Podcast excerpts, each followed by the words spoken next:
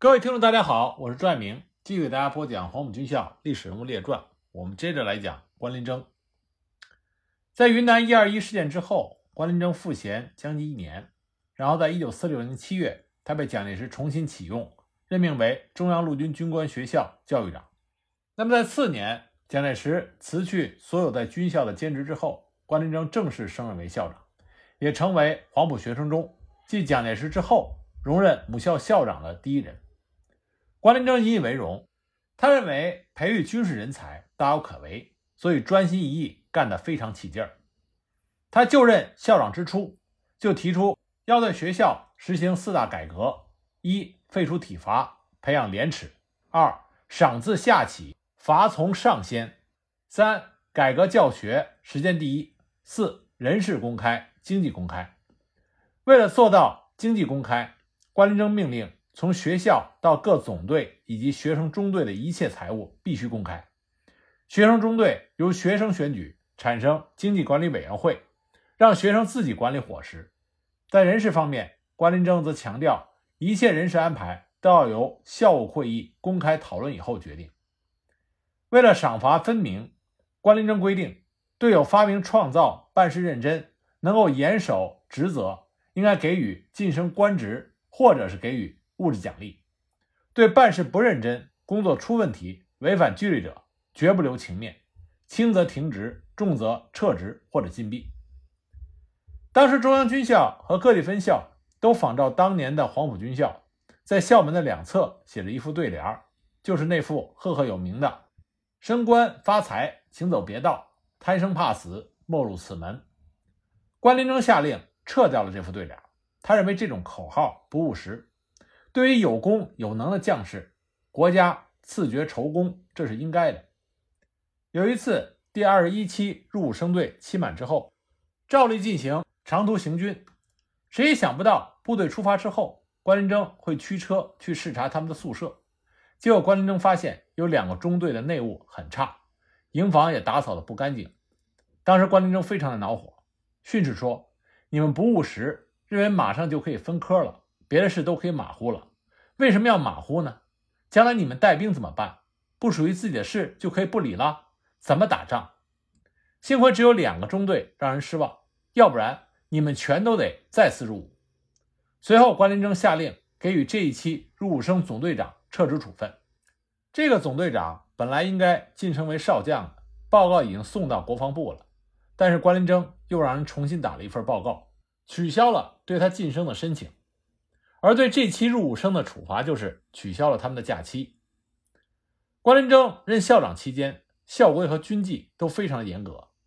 有一次，在成都中央军校北教场举行第二十一期学生毕业的典礼大会，全校师生按时进入会场，关林征准时走上主席台，由校执行官宣布开会。这个时候，训导处长王锡军中将乘坐吉普车来到会场。关林征一看表，已经超过了一分钟，当即命令王锡军不能够上台，就地立正，站在台下以示惩罚。王锡军规规矩矩地站在台下一动不动。自此之后，军校的大小官员再也没有一个人敢迟到。自关林征担任军校的教育长之后，就立下了一个规矩：每月第一周的星期一，他要亲自的给学员们讲兵法。这一天也是全校同学。最为在意的一天，因为平常军校集会，凡是在行列中身体偶有摇动的人，只要让关林征看到，都要严厉的处分。但这一天却非常的宽松，学员们可以架起枪，放下背包，或半坐，或半卧，甚至可以斜倚在别人的身上，无拘无束的听关林征讲课。关林征是陕西口音，铿锵有力，讲课的时候既严肃又诙谐。深入浅出，引人入胜。他对古代的兵法非常的熟悉，能够大段大段的背诵《孙子兵法》，对克劳塞维茨的《战争论》更是记得烂熟，经常引用他的话去解释第一次世界大战中的很多问题。再加上他自己的独到见解，在讲授古代著名的官渡之战、赤壁之战等战役的时候，他会一边分析双方胜败得失的原因，一边告诫。要学兵法，就要学战士，但更要记住孙子的话：“兵无常势，水无常形，能因敌之变化而取胜者谓之神。还要记住岳飞的一句话：运用之妙，存乎一心，而绝不能做不知灵活运用的赵括式的悲剧人物。不过，就在关林征专心一意的教育人才期间，国军在战场上已经开始由优势转为劣势，败讯频传。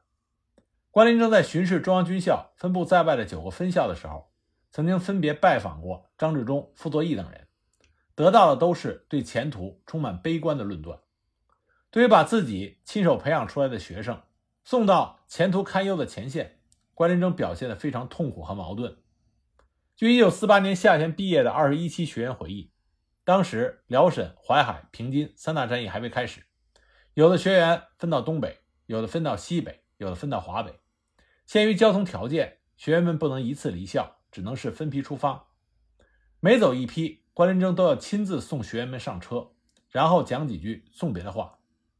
关林征送别的话就是四句：“国事纷纷，前途茫茫，后会有期，期待何时？”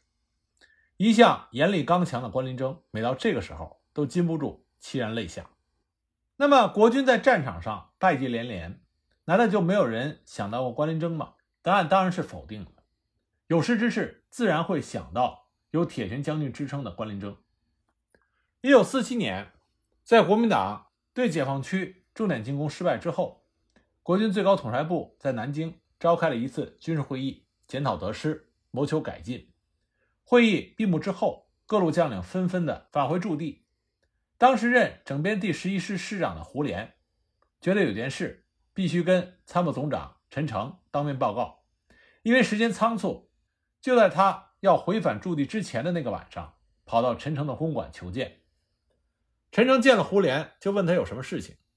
胡琏说：“我个人和部队并没有什么事情要向总长报告，只是我觉得前方的情况。”日益的恶化，似乎与高级指挥官的裁具有关。如果把关麟征调出来，委以重任，当有挽回颓势的希望。陈诚听了以后，连说：“你的这个意见很好，我马上就向委员长进行汇报。”那我们都知道，胡琏是土木系的干将，他为什么会专门找陈诚推荐关林征呢？这是因为在一九二八年北伐完成以后，军队缩编。胡琏当时失业了，但因为他和关林征是陕西的老乡，所以他就到蚌埠去投效关林征。关林征对胡琏亲加口试，并且对他进行了实兵指挥的测验之后，任命胡琏当连长。之后，关林征调离十一师，还专门把胡琏对陈诚介绍了一番，这也使得胡琏后来能在十一师中大展拳脚。胡琏对于黄埔先期的老大哥。最佩服的就是关林征和宋希濂这两个人，他认为这两位都非常有军事天才，用兵作战都有独到之处，而且发迹都很早。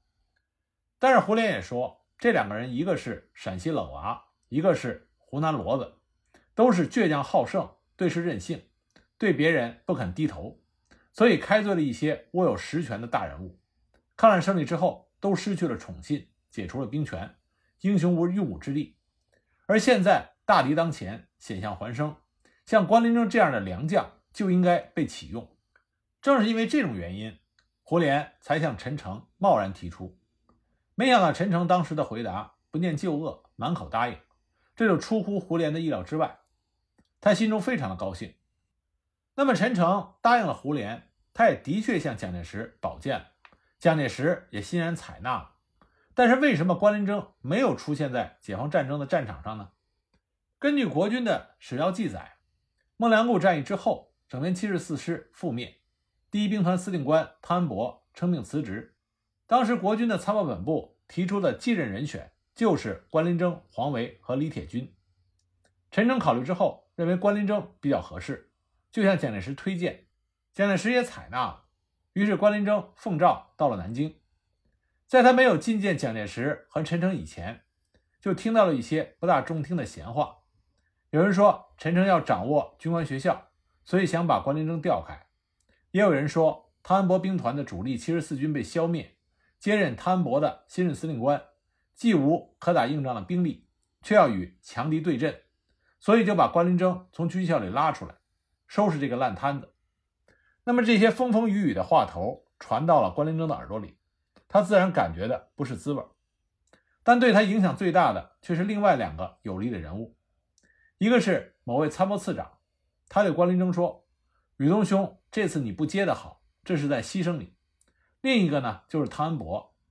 汤恩伯和关林征的关系非常好，所以当时专门写信来关照，信中说：“宇东兄，听说要由你来接我，千万不要上当。这些烂部队不能打，你来了准倒霉。”那么对于人情世故、勾心斗角是弱项的关林征，听了这么多直接间接的闲言闲语之后，并没有深加思考，就存在了一个先入为主、绝不上当的成见。他去见陈诚的时候。陈诚对他说：“宇东兄，这次要加重你的责任了。”关林征本来对陈诚就有看法，听陈诚这么一说，顿起反感。他自己觉得抗战初期就已经当了集团军的总司令，指挥六个军与日军作战，取得了湘北大捷。现在他要做指挥几个师的兵团司令官，还说是加重责任，这不是在戏弄他？所以呢，关林征没有等陈诚把话说完，就直接表示。如果要我去接汤恩伯的兵团，我不去，请总长另选高明。话不投机，自然没有办法继续谈下去。陈诚于是就打电话给蒋介石说：“宇东兄来了，现在我这里，是否要他立刻来见？”蒋介石马上说：“让他马上来。”陈诚又对关林征说：“你不去接替汤恩伯，可以当面报告委员长。”关林征到了官邸之后，蒋介石又对他说：“这次徐州方面。”自从张灵甫自杀之后，前方的士气很坏。你去到前方，把士气鼓励起来。关林征就问校长：“让我去前方干什么？如果要我去徐州，将那边的事情党政一元化，交我负全责，我愿出此重任，也可发挥力量。如果要我去接汤恩伯兵团，能做兵团司令官的人很多，用不着要我去。”关林征这几句话激起了蒋介石的怒火。当时他指着关林征骂了一顿，那么这件事情自然就没有了下文。而最后接任汤恩伯位置的是李延年，这件事情的结果对国军是极为不利的。毕竟关林征的带兵能力和军事指挥能力远远超过李延年，但导致这个不利结果的因素有很多，甚至可以说是阴差阳错。胡琏如果把他向陈诚进行建议的经过，透露给关林征，关林征也许就不会听一面之词，把陈诚的用心全往坏处想，也不会决绝到那种地步。这一点，胡琏之后曾经向人提起。他认为用人权属于长官，下级只可以提供意见，不可以走漏消息。而且他也没有想到会有那么多的人存心破坏。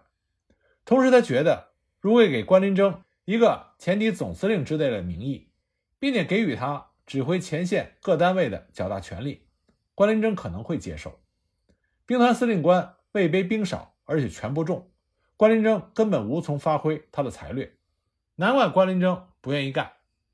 其次呢，陈诚当时已经是一人之下，万人之上，既然是为国求财，应该有外举不必愁的雅量。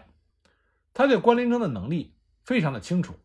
所以应该对关林征的职位和权力妥为安排，纵有不同的意见，也应该坦诚相商，没必要一言不合就直接把关林征推到蒋介石那里，再无回旋的余地。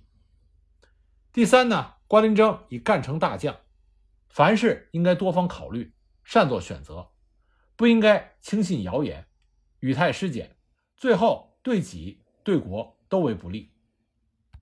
那再一个呢？蒋介石对他的得意门生，原来都很宠信，师生之间无话不谈，有的时候都不会太过拘泥。对关林征当然也是一样，但是蒋介石将将有其一定的原则，他对人能够给官授权，但是非常不喜欢有人向他要官争权或者讨价还价。关林征他嫌弃兵团司令小，又要党政一把抓，这大犯忌讳，当然是要挨骂。这种骂是老师对学生、长官对部署之间很单纯的事情，也是当年司空见惯的事情。可是，在抗日战争胜利之后，原来那种师生关系的味道已经发生了彻底的改变。蒋介石嫌弃关林征不识大体、计较名位，关林征则自觉数年闲散，心中都是委屈，于是双方都有了心病。自此之后，关林征再也没有握过兵符，掌过兵权。一九四八年底，一九四九年初，当时战局已经极度恶化，国民政府当局曾经给关林征有过几次的职位安排，一次是要他接替胡宗南的西安绥靖公署主任，但是胡宗南要带走四个军，关林征觉得西北局势危急，胡宗南带领大军一走了之，却要他指挥数量无多、战力薄弱的烂部队，而且还让他保卫自己的老家，这分明是要让他背上亡乡误国的责任，所以他坚持不干。还有一次是要关林征出任京沪杭警备总司令，另外一次是要他接任陆军总司令。他认为这两个职务都可以有所作为，所以呢，都表现出有兴趣，想在大局吃紧的时候临危受命、力挽狂澜。不料最终发表的却不是由他来担任这些职务。那么还有一次呢，是代总统李宗仁想让关林征出任参谋总长，不过关林征。也出于种种因素的考虑，没有接受，仍然是以陆军副总司令兼任军官学校的校长，继续他的教育工作。一九四九年八月，政府任命他为陆军总司令。有人就说他向李宗仁靠拢，而有非议。他知道事无可为，心灰意冷，所以就跑到香港定居，远远的避开是非漩涡。关林征两次出任要职，最后都没有成功。给出的理由都非常的荒谬。一次呢是要他出任陆军总司令，当时报纸上已经登载了消息，关林征本人也已经拜会了参谋总长顾祝同，商讨交接的事宜。但是国防部居然以溪口电话手令遗失为理由，将此事告吹。而他要他担任京沪杭警备司令那一次，没有兑现的理由更加的荒谬，理由居然是以关林征不懂上海话而就此作罢。解放战争期间，关林征英雄无用武之地，原因是多方面的。蒋介石、陈诚，包括关林征他自己，都要担负一定的责任。一九四九年秋天，他辞去了陆军总司令这个职务，退出军界，并把一家老小送到香港居住。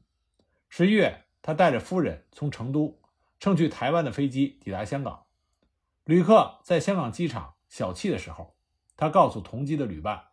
去探望病中的父亲，随后来台，但是此后就一直居住在香港。在香港期间，关林征深居简出，闭门谢客。他不参加任何政治性的集会和社会活动，也不会见新闻记者，也从来没有在报刊上发表过任何言论。五十年代初期，顾梦渔等人组织第三势力，多次托人找他参加，他都拒不接见。在香港居住的很多国民党军界的故旧。他也从不联系。原来国民党军成都军校旅港的同学数次邀请他聚餐联欢，以叙师生之谊，他也婉然谢绝，过着隐士般的生活。他以读书写字以及教育子女为乐趣，生活极有规律，洁身自好，每天早睡早起，不吸烟，不喝酒，不打牌。对中国的古书《春秋》《易经》《战国策》《孙子兵法》时时阅读。关林征的书法造诣很深，擅长草书。他的草书曾经参加过香港大会堂的展出，受到过好评。蒋介石曾经想借重正值盛年的关林征，替他去经营反攻复国的事业，所以专门派人请他去台湾主持调训干部的革命实践研究院。关林征一口拒绝。